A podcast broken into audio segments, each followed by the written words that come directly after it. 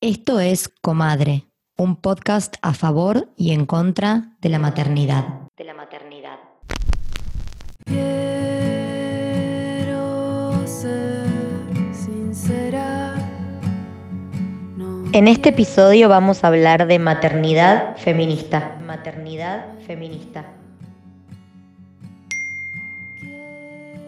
Hola, soy María Fernanda Cardona, socióloga, periodista, la creadora de La Mala Mamá Podcast. Eh, soy mamá de Nicolás. Nicolás tiene 28 meses. Yo llegué al feminismo y me posicioné como mamá feminista cuando me convertí en madre y bueno, ahí escuchan a mi hijo de fondo, normal, mamá. Y para mí convertirme en madre, y esto es muy personal y cada mujer lo transita de forma distinta, pero para mí convertirme en madre empezó en el embarazo.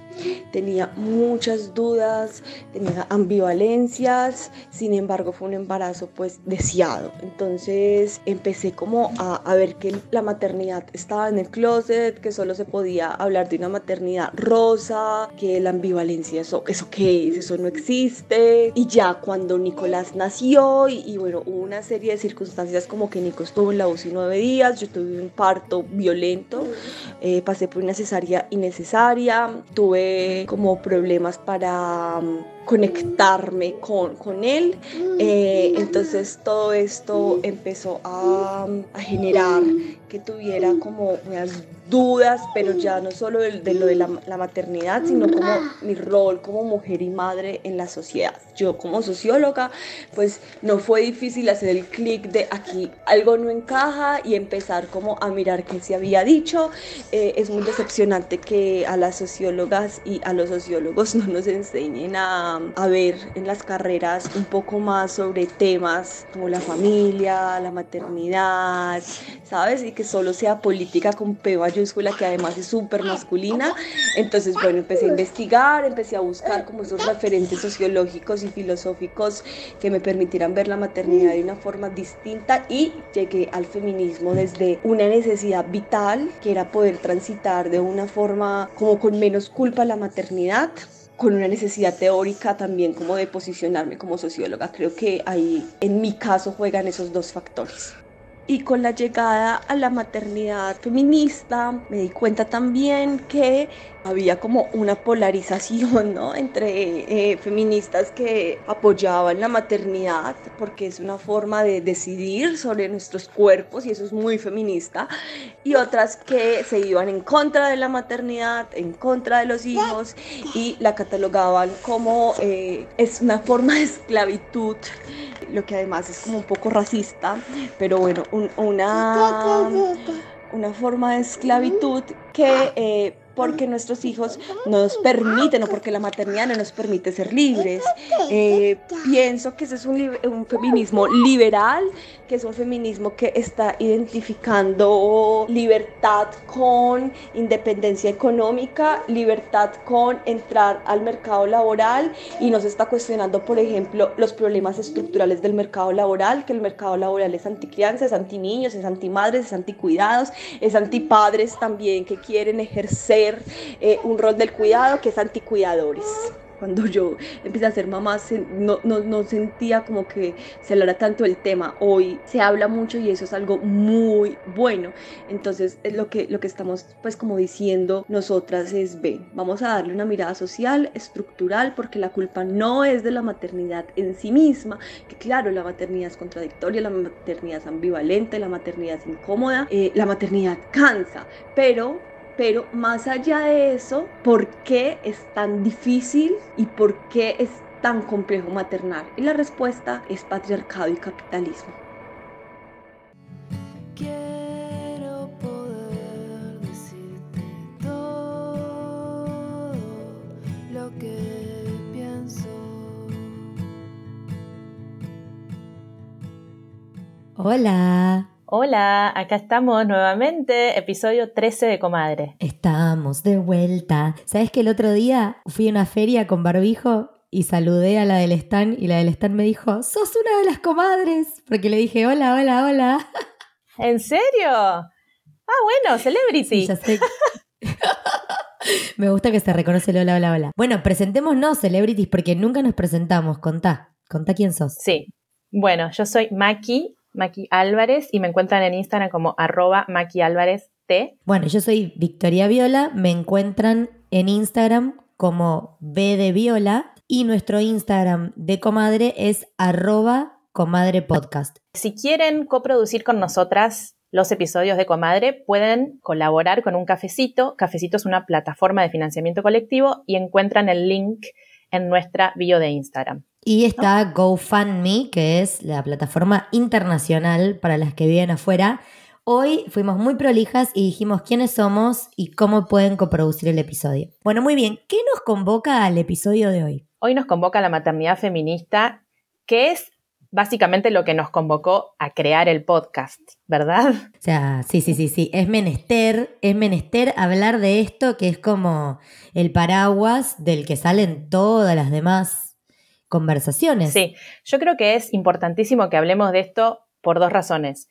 Una, porque poner en palabras ayuda a que derribemos este mandato social del mal que nos impone el patriarcado de realizarnos como mujeres al convertirnos en madre y otra porque siento que hay varios sectores del feminismo que no incluyen a la maternidad en su lucha. Es como que la niegan, como que ser madre te hace menos feminista o como que la menosprecian a la maternidad. Entonces me parece que está bueno que le dediquemos un poquito de análisis a eso también, ¿no?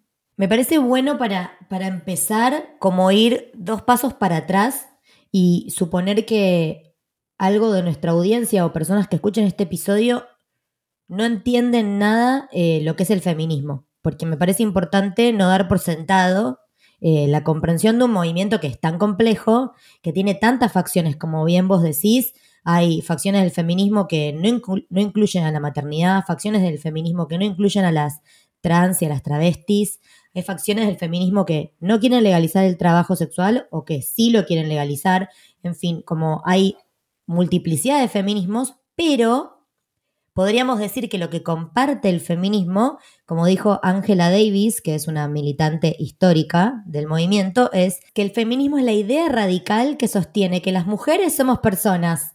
O sea, cuando alguien dice que no le gusta el feminismo, que mejor el igualitarismo, bueno, damos dos pasos para atrás, rebobinamos y decimos, bueno, es que el feminismo lo que quiere justamente es equidad e igualdad de derechos y justicia para todos los géneros. Entonces, básicamente, nada, como retocar un poco el concepto porque hay personas que tienen muy asociado el feminismo como a tirar bombitas de pintura contra la catedral. Sí, hay una parte del feminismo que hace eso, pero es una parte ínfima dentro de un movimiento enorme y mundial. Entonces, dicho eso, nosotras, dentro del feminismo, somos madres feministas.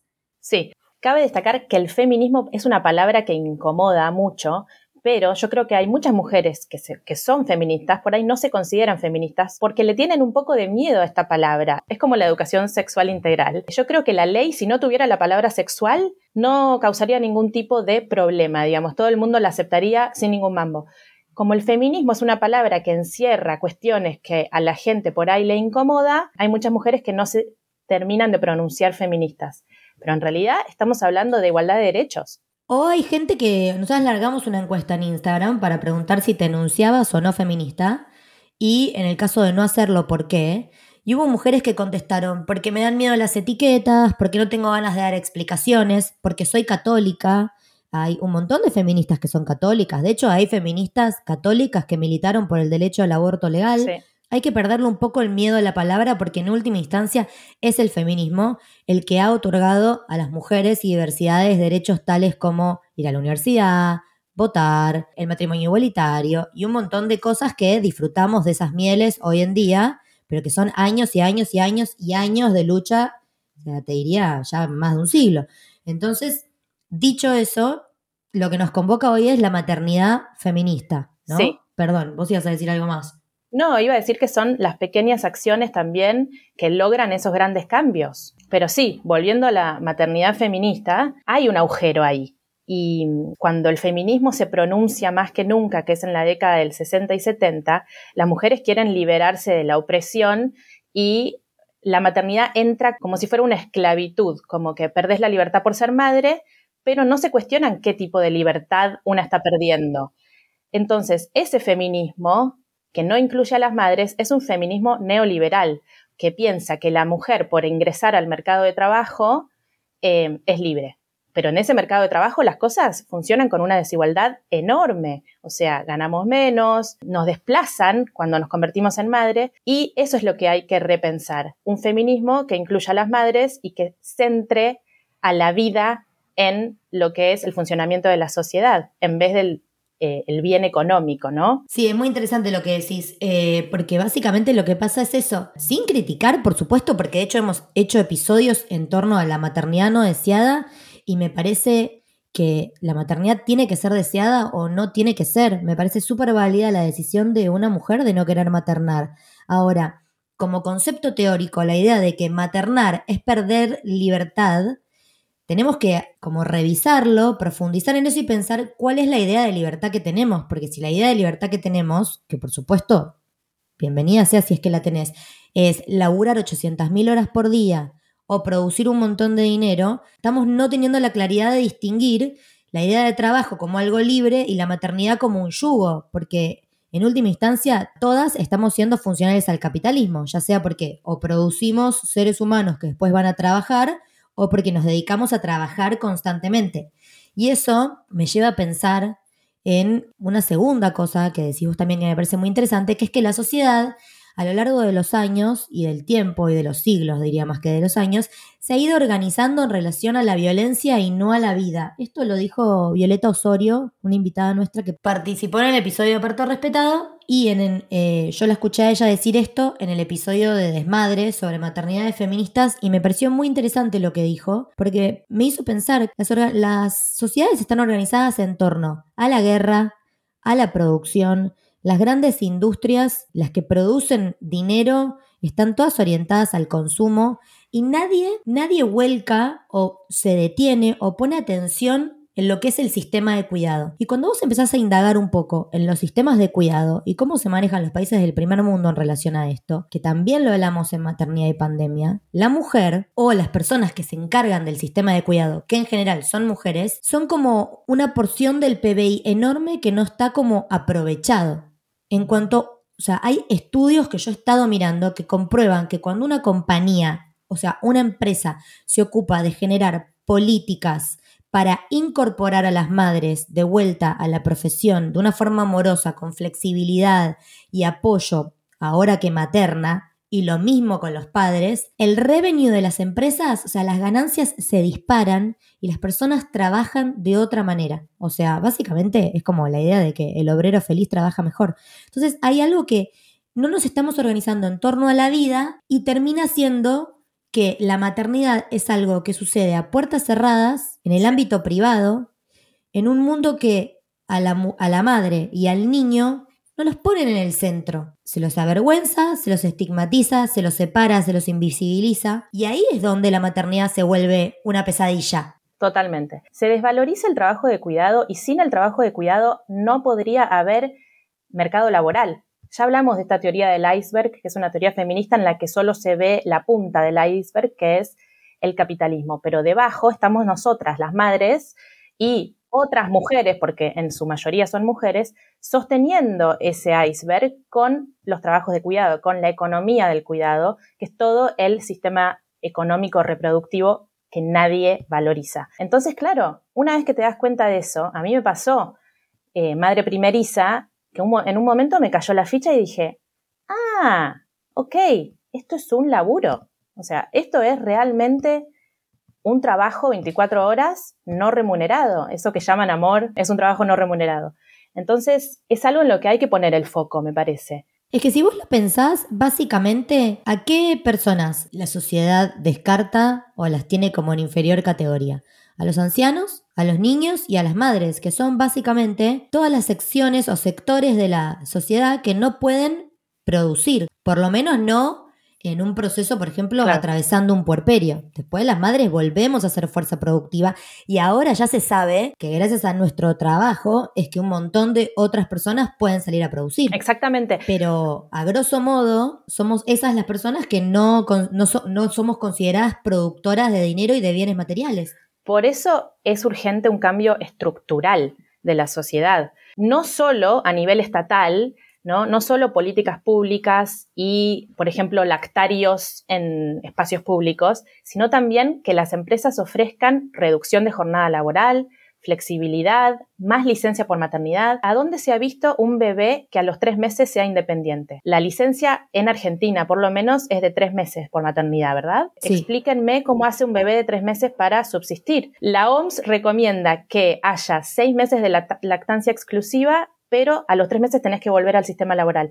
Entonces hay una incongruencia enorme y realmente se necesita un cambio inmenso para que las madres podamos empezar a balancear un poco esta experiencia materna con el trabajo y con otras cuestiones, pero es muy difícil, es muy hostil el mundo una vez que te convertís en madre. Es que yo creo que hay algo más ahí, Macu, que no hay que perder de vista y que es, hay que dejar de tener este debate como algo inherente solo a las madres. O sea, ahora, por ejemplo, Mercado Libre sacó una política laboral donde a las mujeres les da cinco meses de licencia paga y a los varones 15 días. Eso está bien, por supuesto, que en un país que tiene tres meses de licencia está bueno, pero en realidad es una mierda. Me están dando una muestra gratis de otra cosa.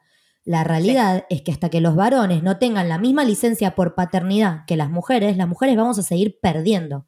Porque hay un lugar donde, como el varón no se puede vincular con el hijo y porque la sociedad no se lo demanda, sigue cayendo todo sobre nosotras. Entonces no es solamente ampliar las licencias de maternidad para las madres, es ampliar las licencias de paternidad para los padres que tengan la Por misma supuesto. duración y que sean obligatorias. En los países del primer mundo que más PBI tienen, las licencias por paternidad son equi- equivalentes a las licencias por maternidad. Por supuesto. Duran seis meses y te las tenés que tomar.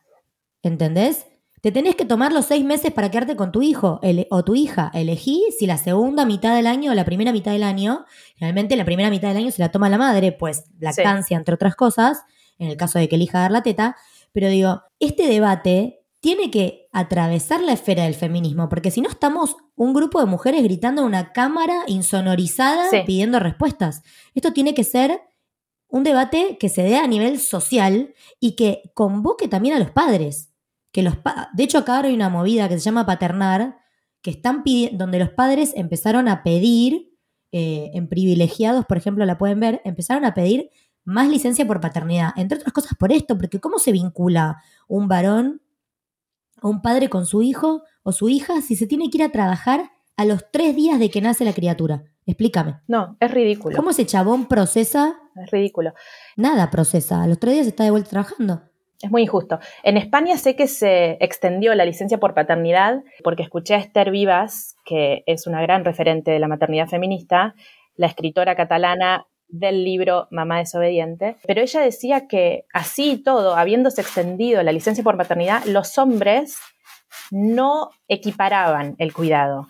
O sea, de todos modos, era la madre la que cargaba con la mayoría de las tareas domésticas y de cuidado que esto también lo hemos hablado en otro episodio, pero es así, el cuidado está feminizado y por más que el hombre tenga licencia, también pasa que termina siendo la mujer la que se hace cargo de todo. Esto es enorme y hablamos de esto en el episodio de maternidad y pandemia, pero para mí no terminó de anclar el concepto. El concepto de la carga mental.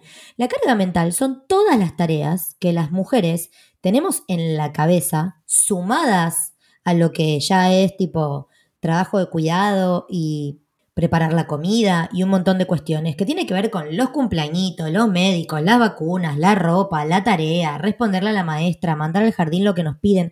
Todas esas cosas son carga mental y que realmente tiene que ser un trabajo en equipo entre las dos, o sea, en el caso de que sea una pareja y en el caso de que sea heterosexual, en el que las dos partes participen activamente de esto, ambas partes de la crianza tomen la decisión Sí. de cambiar esto, porque si no, no cambia. Eh, a mí me pasó el otro día, acá son vacaciones escolares y el colegio vuelve este jueves, o sea, en dos días. Y la semana pasada me di cuenta que no tenía uniforme escolar para mi hijo de cinco años. Tenía eso en la cabeza más quichicientas mil cosas de las que me quería ocupar y se lo comento a Nick, pasaron los días, yo todavía no me había podido ocupar del uniforme y me manda un screenshot de ha realizado la compra del uniforme escolar de él. Me dijo, ya está, ya lo compré y también hice esto y lo otro. Y dije, gracias, gracias, porque esta carga mental que uno no puede medir cuantitativamente, eh, muchas veces lleva a las madres al abismo, a la locura.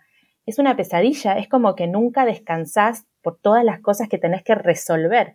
Siento que el hombre descansa muchas veces en la mujer. No todos, no estamos generalizando. Sé que en tu caso no es así, en el mío tampoco, y conozco amigas cuyos maridos, parejas, compañeros están súper comprometidos eh, e involucrados, pero la mayoría, en la mayoría de los casos es la madre la que se ocupa de esto. Es que, que por eso yo digo que creo que es un ejercicio. El otro día es un tema que salió en nuestro, en nuestro taller de crianza, donde decíamos, bueno, yo no, muchas me decían, yo no me animo a delegar porque siento que cuando delego las cosas no se hacen bien. Entonces yo decía, bueno, yo comprendo, pero si una no delega en un punto y acepta que el otro va a hacer como sea que haga, nunca nos vamos a librar de la presión. A mí me pasa que hay un montón de veces que a, a los cinco días de que recibo un comunicado del colegio digo, ay no, había que mandar una media y no sé, y un colador. Y Fran me dice, ya lo entregué hace tres días a la medida del colador. Y hay algo tan enorme en ese apoyo, en saber que hay un otro también atento, eh, pero creo que si no Mm. empezamos nosotras por pedir estos espacios, está tan naturalizado que los tomemos que solo nosotras podemos cambiar esto. Y ahí es donde quiero ir como al concepto de la maternidad feminista y cómo eso, ¿qué creemos nosotras que es eso? Como, porque hablamos un poco de, bueno, el contexto, la sociedad, pero ¿qué creemos nosotras? ¿Por qué somos madres feministas? ¿Vos por qué sos una madre feminista? Yo creo que soy una madre feminista porque en mi caso hay una equidad en el cuidado. Yo sin el, el involucramiento de él, de Nick, yo no podría llevar a cabo mi maternidad. A lo mejor sí, de hecho, para mí mis nuevas heroínas son las madres solas, pero mm, para mí una maternidad feminista implica que el hombre también materne y eso es lo que yo trato de construir y lo que creo que eh, construimos juntos. Y eh, también porque quiero darles a mis hijos una visión del mundo en el que hay igualdad de género. Entonces, eh, como madre feminista, a mí me atraviesa la desigualdad y por eso es, trato de demostrarles a ellos que nosotros nos repartimos las tareas por igual y eh, un montón de cosas de las que hablamos en el episodio de educación sexual integral, en el que trato de que ellos entiendan que no hay diferencia entre un nene y una nena en un montón de aspectos, ya sea juguetes, deportes, juegos, eh, formas de vestirse, formas de hablar. Estoy diciendo cosas muy chiquititas, pero creo que aportan, que ayuda a construir un mundo mejor este tipo de visión del mundo feminista, eh, por más que a muchas personas les haga ruido. ¿Se entiende? Es que yo no creo que sean cosas chiquititas, porque si cada uno, o sea, de hecho el mundo está como está porque todos hace, todas y todos hacemos cosas chiquititas que van contribuyendo a la gran pila de caca en la que vivimos, digo. Así que en realidad es relativo. Contame vos. Cada uno de su esfera, cada una de su esfera hace lo que, lo que está a su alcance. A mí me pasa que yo, yo, me, yo soy feminista desde antes de ser mamá. Yo me salteé la parte en la que. Fue hace poco que me enteré que había una parte del feminismo que no incluía a las madres. Nunca. Nunca me cuestioné mi, mi feminismo por ser madre. Y nunca me sentí una esclava del patriarcado por decidir tener un hijo. Pero creo que tiene un poco que ver con que, como fue algo realmente eh, que surgió desde un deseo muy genuino, eh, después de so, so, so, sostener por mucho tiempo la presión social para convertirme en madre, lo hice cuando yo realmente lo deseé. Entonces hay un lugar donde Hmm. no entraba en esa disputa. Me acuerdo que una vez hablando con Majo, Majo poricultora, que es amiga de las dos, ella me decía, bueno, Sí. toda esta sección, toda esta facción del feminismo que deja fuera a las madres, eh, que me han hecho replantearme mi propio feminismo. Y yo dije, wow, fue la primera vez que escuché esto. Como la idea de que una podía ser menos feminista por ser madre. Eh, me parece muy loco, o sea, por supuesto que me parece un concepto interesante para desglosar, pero me parece re loco porque al final se termina volviendo como re facho, perseguir a la mujer por, por tener por cumplir su propio deseo, como me parece lo opu opuesto del feminismo. Entonces, eso me lleva a mí Sí. como a pensar que es para mí la maternidad feminista. Para mí, el feminismo es como la pastillita azul de la Matrix. Como una vez que te la tomás, ya hay como una visión del mundo que se modifica para siempre. O sea, no hay un retorno de eso. Una vez que abrís los ojos a, a, a determinadas injusticias, a la desigualdad, a, y a un montón de cuestiones, es muy difícil. Yo creo que el camino solo es de, de construcción hasta el fin. Entonces, no se me ocurre Sí. otra manera de, de encarar mi, mi- la crianza de mi hijo que desde algo que es esencial a mi persona, que es el feminismo. ¿Y en qué se refleja para mí? Bueno, por ejemplo, eh, antes de empezar a grabar hablábamos de, de- de reuniones y lugares donde capaz estamos con mujeres que no se sienten interpeladas por el feminismo o, o lo demonizan en muchos casos.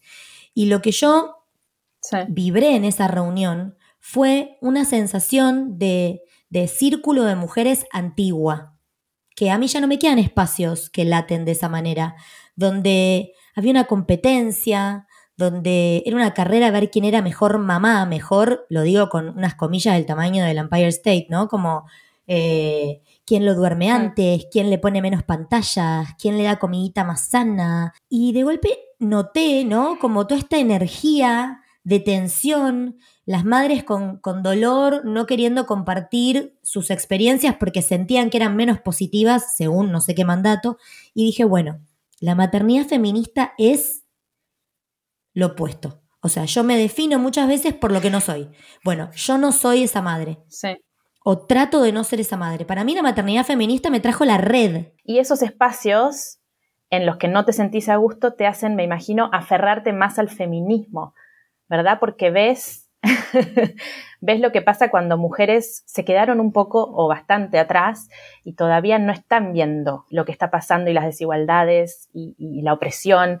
Por eso cuando vos decís eh, que es un viaje de ida el feminismo y que es difícil volver atrás, también pienso que es difícil volver atrás, pero que hay un concepto de buena madre, hay un ideal de madre que todavía sigue vigente y que se filtra. O sea, la maternidad romantizada aparece, ya lo hemos hablado en el episodio de maternidad hegemónica, sobre cómo los medios de comunicación te venden esta maternidad rosa. Entonces, obviamente, nosotras estamos como muy seguras de nuestro feminismo en nuestra maternidad, pero, como dicen acá, in the back of your head, tenés como ese concepto de buena madre al que tendrías que llegar, pero es inalcanzable. ¿Se entiende lo que quiero decir? Sí, no, es que bueno, nosotras nacimos en el patriarcado y moriremos en él, lamentablemente. eh, Spoiler alert, no creo que podamos cambiar eso.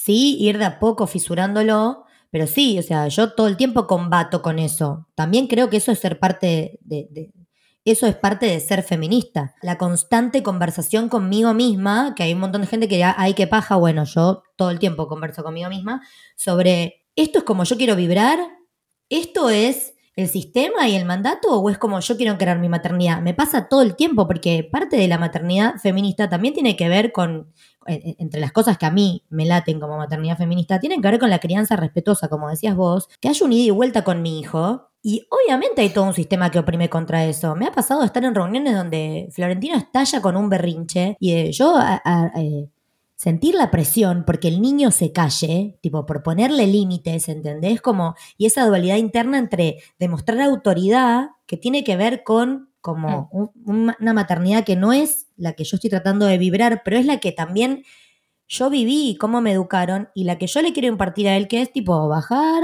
mirarlo a los ojos, decirle te entiendo, cuando capaz quiero decirle tipo no te entiendo, déjate de joder y decirle tipo te entiendo, entiendo que estás mal. Y digo, todo el tiempo estoy atravesada por lo que aprendí, por la que la mayoría de la sociedad espera que haga y por lo que yo quiero hacer. Por eso para mí, justo cuando vos me hiciste este comentario, no sé si quedó claro, es tan importante la red para la maternidad. Porque cuando yo tambaleo, o cuando, eh, cuando los adultos, como si fuera una niña, ¿no? Les adultos cuestionan mi forma de, de maternar, abueles, eh, tíos, tías y demás, vuelvo a mi red y chequeo que estoy yendo por el lugar correcto, ¿entendés? Que observar a mi hijo, conectar con las emociones, de construir estereotipos, eh, pimponear con el padre sobre todo lo que se decide, es el camino que yo quiero tomar. Entonces, para mí, la maternidad es más hermosa porque es feminista, porque me siento menos juzgada, menos culposa, más acompañada, más humana. Eh, la maternidad feminista viene a decirme, está todo bien, la vas a cagar, relájate. O sea, las cosas van a salir mal y eso es parte de cualquier experiencia humana. Me parece muy copado esto que vos traes porque dentro de lo que es eh, la, la actualidad hay dos modelos de madres que, que- que están en puja de los que siempre habla Esther Vivas, que son que la madre abnegada y la superwoman. Sí, la madre abnegada es la madre sacrificada, el ángel del hogar del que hablaba Virginia Woolf, y después está la superwoman, que es la madre moderna que trabaja como si no tuviera hijos y es madre como si no tuviera un trabajo. O sea, yo no, no, no conozco y no creo que exista un modelo de mujer que cumpla con esos dos estereotipos sin sufrir por dentro. Si existe, seguramente esa mujer esté sufriendo por dentro, eh, reprimiendo un montón de cosas, y no preguntándoselas, porque si hay algo que el feminismo trajo a mi vida es la capacidad de cuestionarlo todo. Eso creo, ese creo que es como el mantra, es el lema del feminismo. Es no dar nada por sentado, preguntárselo, darlo vuelta, mirarlo desde otra óptica, desde otros ángulos, poner en palabras, compartir con gente los pensamientos, estas vivencias. Esto me lleva también a pensar en el concepto de buena madre que hablábamos hace poco, y que desglosa en un audio nuestra invitada, Amparo Aguilar, que es la directora de la película Mala Madre, que es un documental que salió hace dos o tres años, que es imprescindible que lo vean. Y bueno, ella nos cuenta un poco sobre la buena madre y la mala madre. La dejamos con ella. Aquí estamos para hablar de Mala Madre, que es una- un documental que hicimos colectivamente para hablar del mandato de buena maternidad, esta idea de que las madres tenemos que ser de una determinada manera, que sea como sea, nunca se alcanza. Y un poco el gesto fue poner en público conversaciones que teníamos siempre en el ámbito de lo privado, ¿no? Personalmente me pasó que mi maternidad mm, derivó en salir medio como escupida de muchos espacios, de los espacios de estudio, de trabajo, de, de activismo, eh, y ni hablar del medio cinematográfico, y tener que hacer como que no tenía hijos, ¿no? Como sobreadaptarme a una vida donde todo había cambiado y hacer como que nada había cambiado, y eso se transformó en algo muy enloquecedor, y me empecé a dar cuenta que eran cuestiones que hablábamos en secreto entre nosotras, pero que no, no tomábamos el espacio público con esos discursos. Por suerte eso está cambiando mucho, y aquí estamos también en este podcast. Pienso que la mala maternidad es una idea que no es igual para todas, pero para todas existe, la idea de que fallamos en algo que se espera de nosotras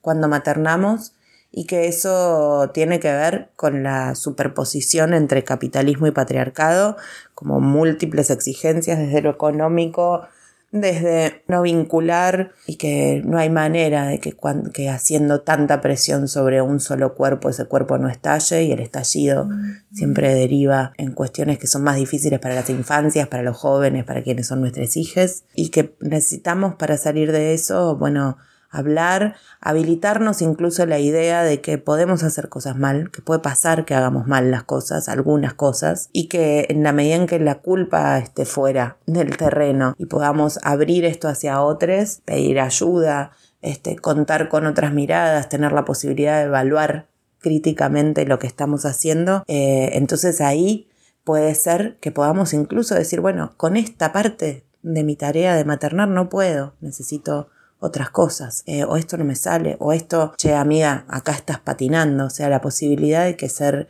de que hacer algo mal dentro de la maternidad sea un horizonte posible y que no es que porque hablemos mágicamente todo va a andar bien, sino que vamos a poder compartir algo que tiene que ser un poco más social, que es criar niñes. Para eso hacemos, hace falta hablar, hace falta escucha, creo, y hace falta políticas públicas también, ¿no? O sea, eh, garantizar que no seamos, no estemos padeciendo esta triple opresión que es eh, demencial a la hora de criar niñas y que eso espero va a generar este, infancias más felices y con suerte un mundo mejor, esperemos. La verdad que me parece zarpado lo que ella trae a la mesa, porque yo me acuerdo de haberlo parido a Florentino y que un piropo entre amigas mías que son feministas y que están deconstruidas, o sea, imagínate las personas que no, el mayor piropo era, no parece que fuiste mamá, como... Yo en ese momento estaba tan atravesada a nivel tipo 10.000 de tragedia hormonal que decía, ay, mirá, qué bueno, no parezco madre. Y es como, ahora digo, qué boludez. no solo soy madre, sino que parezco. Y me pasó una escaña por el espíritu. ¿Entendés? Como, ¿cuál es el premio? ¿Dónde está la cocarda? ¿Por qué no parezco madre?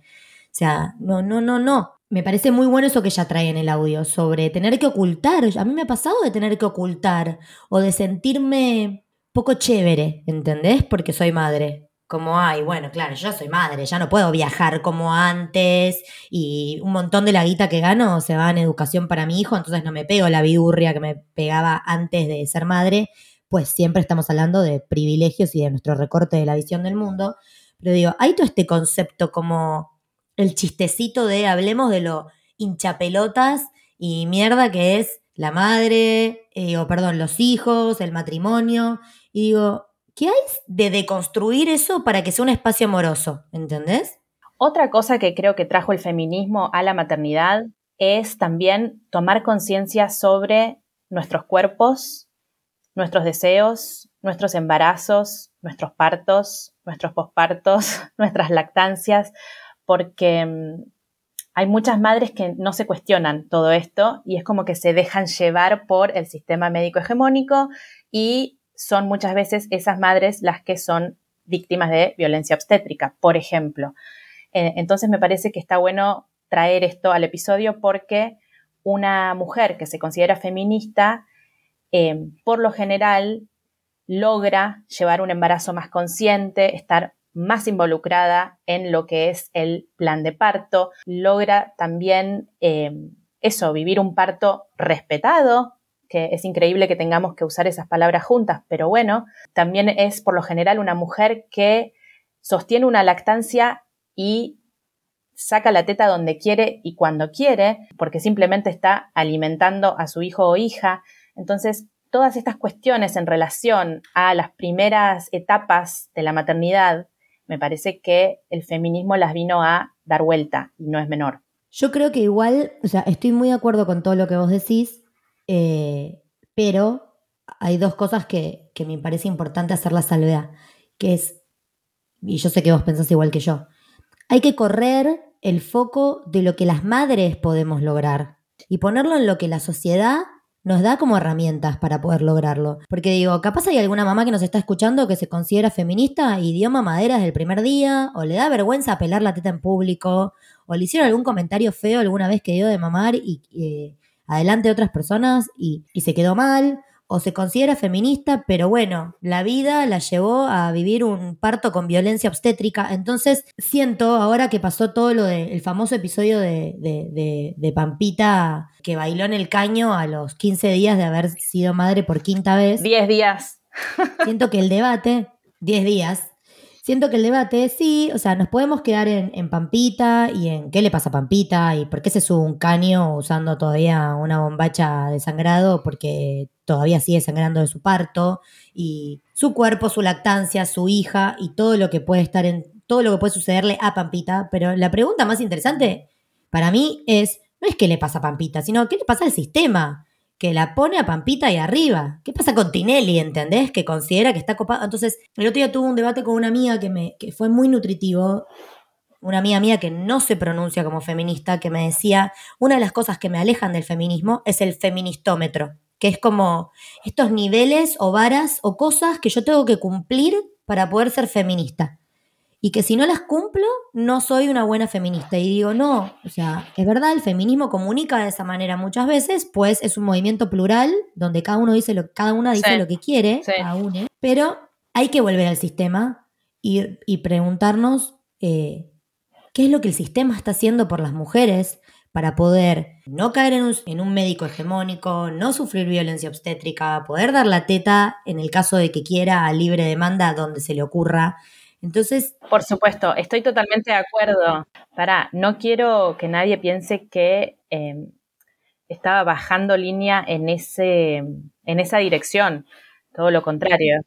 Todo lo contrario. No, cada mujer es libre de parir como quiere y de amamantar o no amamantar a, su hija, pero creo que lo que trajo el feminismo es la posibilidad de cuestionarlo, pensarlo, ponerlo en, en tela de juicio y no dar por sentado que nos tienen que tratar de una manera específica eh, cuando estamos embarazadas y cuando estamos pariendo, ¿no? Eso. Sin duda. Sí, yo te entiendo. Es como el feminismo trajo la noción de que, o sea, nos dio nos dio poder, nos despertó nuestro propio poder, creo. No somos vacas que van a un matadero, que por supuesto me escucha una feminista vegana, que es otra facción del feminismo, y dice, tampoco está bien que las vacas vayan al matadero, pero digo, hay algo donde nos despertamos como a la posibilidad de que hay otras formas de parir, otras formas de alimentar a nuestros hijos, otras formas de trabajar, otras formas de mapaternar.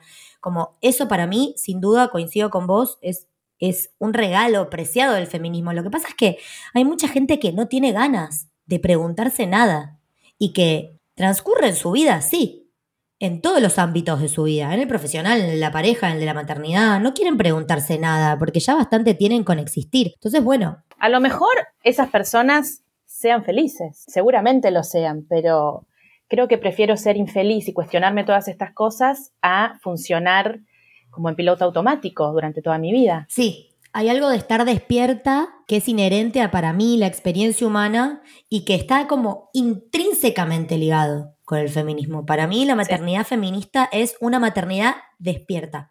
Y no estoy diciendo con esto que si no sos una madre feminista sos una dormida, sino que yo estoy con los ojos abiertos.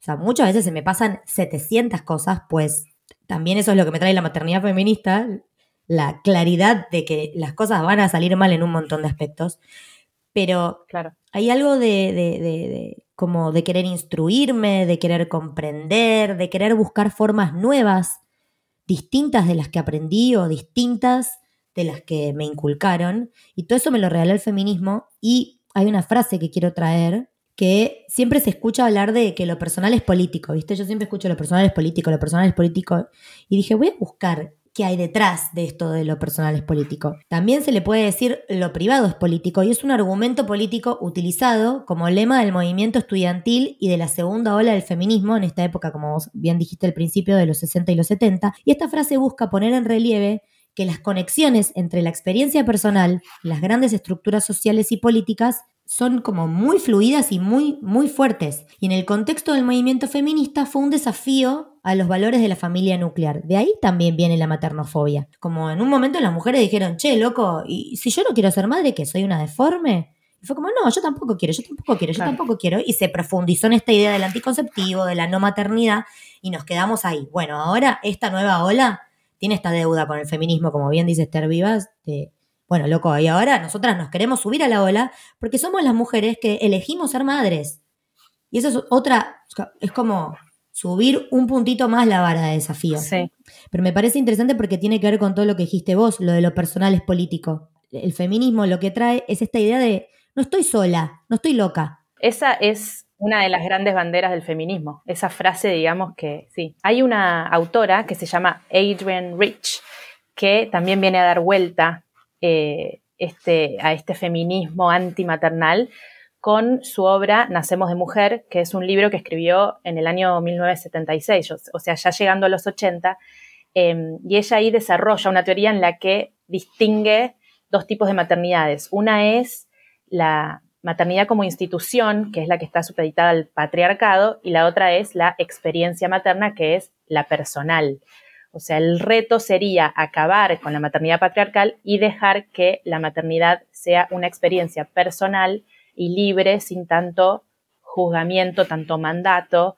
Em, hay dos palabras en inglés para diferenciar que es, una es motherhood, que vendría a ser la institución, y mothering vendría a ser la experiencia personal. O sea, habría que dejar que la gente eh, materne más, digamos, no que cumpla esa maternidad patriarcal y neoliberal del mal. Me parece muy interesante y siento que es una batalla que el feminismo está dando en un montón de campos, porque también lo está dando en términos de relaciones sexoafectivas. O sea, ¿cuál es mi matrimonio? ¿La institución del matrimonio que me enseñaron? ¿O el matrimonio que yo quiero diseñar con mi pareja? Y somos nosotros dos al final, o nosotros dos al final, los que estamos decidiendo en la cotidianeidad qué necesitamos y qué queremos. Y lo mismo con la alimentación y lo mismo con mi identidad de género, como digo, eso es lo que trae el feminismo. Y vos lo dijiste, la capacidad de cuestionarlo todo para que se ajuste a lo que yo necesito. Si de última vine acá para tratar de ser lo más feliz que puedo sin cagarle la vida a los demás, ¿por qué no cuestionármelo y diseñarlo a mi antojo? ¿Por qué no cuestionarlo y por qué no ponerlo en palabras y quejarme de lo que veo que no está funcionando? Porque también pasa que como feminista me he encontrado en situaciones en las que mis quejas son mal vistas, como, uy, ahí viene la feminazi con sus quejas, como un poco infumable, ¿no? Este tipo de mujer. No, loco, estamos solamente reclamando nuestros derechos. Entonces, eso, me parece que con este episodio podemos hacer hincapié en que no solo hay que preguntarse, sino hay que hablar de esto y, y tomar espacios, enunciarse, sí. Enunciarse, obvio. A mí me pasa un montón y, y bueno, ya. Ya sé que cuando me ven venir, me ven venir con la cara pintada de verde. Confío en que algo de lo que digo anclará en relación al deseo sexual, en relación a la maternidad. Aunque sea tipo, levanto un poquito de pólvora, tiro ahí un debate. El que me quiere me querrá igual y el que no, bueno, nos vimos en Disney, ¿no? Y seguramente a ese que no le dejarás pensando. Creo que ya estamos llegando al final y que podemos hacer las recomendaciones pertinentes, ¿no? Sí, por favor. A ver, libros tengo un montón para recomendar, así que voy a tirar titulares y después búsquenlos. Seguramente en nuestro feed haya reseñas eh, de todos estos, pero bueno, eh, empiezo por la Biblia moderna, que es el libro Mamá desobediente de Esther Vivas, que es amiga de la casa, ya participó de dos episodios y es un ser de luz imperdible este libro. Eh, necesito que todas las que están ahí escuchándonos lo lean y todos también. Después, yendo para los años 70-80, recomiendo Nacemos de Mujer, que es este libro que recién mencionamos de Adrian Rich, que habla mucho de la ambivalencia también. Y es algo que toca en su libro la escritora Jane Lazarre. el libro se llama El nudo materno y es una novela autobiográfica sobre su primera maternidad y también se considera una de las primeras obras feministas en relación a la maternidad. Em, ella habla mucho de esto, sí, de la ambivalencia, del, del, querer huir, pero también querer morir de amor. Hay un concepto muy hermoso que trae Adrian Rich en su libro que es la cólera y la ternura de la madre, y creo que nadie lo dijo mejor que ella. Esos momentos de cólera absoluta, pero también de ternura que te desarman, ¿viste? Así que recomiendo mucho esos dos. Y después, eh, más modernos, ¿Dónde está mi tribu? de Carolina del Olmo, Maternidad y Creación, que es un libro que trajimos ya, que reúne un montón de relatos sobre la maternidad de diferentes artistas. Y em, por último, El silencio de las madres de Laura Freixas. Seguramente me estoy olvidando de alguno, pero bueno, ahí tenemos bastante material. Y películas, solamente se me ocurre en este momento Mala Madre, que es la que mencionamos antes y cuya directora participó del episodio. Eh, la encuentran no sé dónde. Yo creo que está en Vimeo pagando, pero bueno, le preguntamos a ella. Sí, o en Cinear también capaz. Pero bueno, no sé si a vos se te ocurre alguna serie. Estuve pensando, pero la verdad es que no. Eh, se me viene Little Fires Everywhere, pero porque plantea como dos tipos de maternidades eh, y el peso de maternar sola y de elegir una maternidad fuera de lo que es la maternidad hegemónica, eh, que es la serie de Reese Witherspoon, no me acuerdo el nombre de la otra actriz, y está en Amazon. Y Es excelente. creo que no se me ocurre ninguna más. Bueno, nosotras siempre recomendamos eh, The Letdown y Working Moms, que hablan de un montón de cosas, entre ellas el feminismo, así que, bueno, ahí también pueden chusmear. Y, ah, y por último, perdón, el libro de Holly McNish, Nobody Told Me, que ya hemos recomendado, es alucinante. es, es todo lo que le pasa cuando se convierte en madre, escrito de una manera muy cruda y real y feminista. Pero bueno, creo que eso es todo. Amiga, muy interesante todo. Muy interesante nuestras invitadas, tanto Mafe, que habló al principio y nos iluminó con su mente. Bueno, y por último, por favor escuchen el podcast La Mala Mamá Podcast. Eh, es de Mafe Cardona, que es una feminista colombiana que trae muchos conceptos interesantísimos en relación al feminismo y a la maternidad y además da talleres de lectura, conversatorios. Síganla porque también es amiga de la casa y es importante, es importante que entiendan el feminismo a través de su mirada. Eso es todo, me parece. Así que las dejamos y los dejamos hasta el próximo episodio. Adiós. Bueno, gracias por este episodio. Fue muy nutritivo. Beso. Beso. Te quiero. Chau, amiga.